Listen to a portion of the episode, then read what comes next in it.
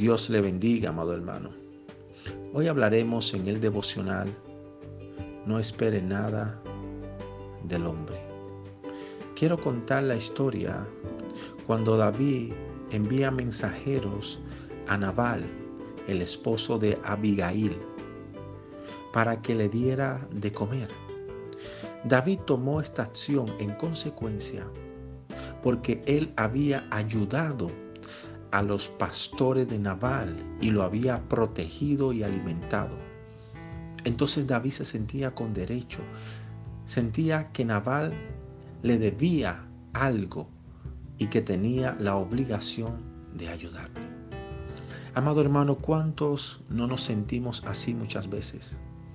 Donde tú ayudas a un amigo, a un ser querido o a una persona de las que te rodean y cuando tú necesitas de esa persona, esa persona aún pudiéndote hacer el favor, te dice que no. No reaccionemos de la forma que David lo hizo. David se airó y su carne lo dominó en ese momento. Y él se airó tanto que iba a cometer homicidio en contra de Naval. No esperes nada del hombre.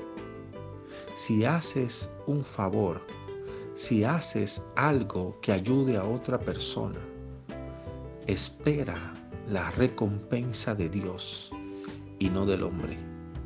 Porque Dios es quien paga y paga muy bien.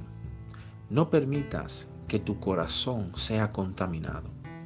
Cuando decidas ayudar a alguien, hazlo sin esperar nada a cambio. Hazlo para Dios y no para los hombres. Dios te bendiga, amado hermano.